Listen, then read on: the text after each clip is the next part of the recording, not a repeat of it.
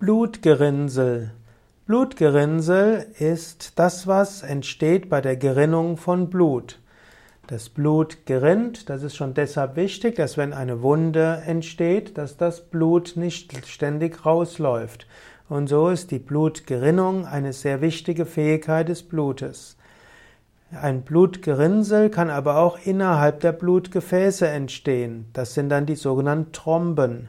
Und wird ein Blutgefäß durch ein Blutgerinnsel verschlossen, dann spricht man von einer Thrombose. Je nachdem, wo die Thrombose sich befindet, kann das lebensgefährlich sein oder lebensbedrohlich.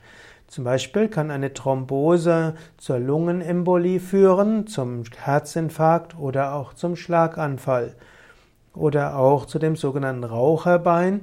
Thrombosen können auch zu Nierenschädigungen führen.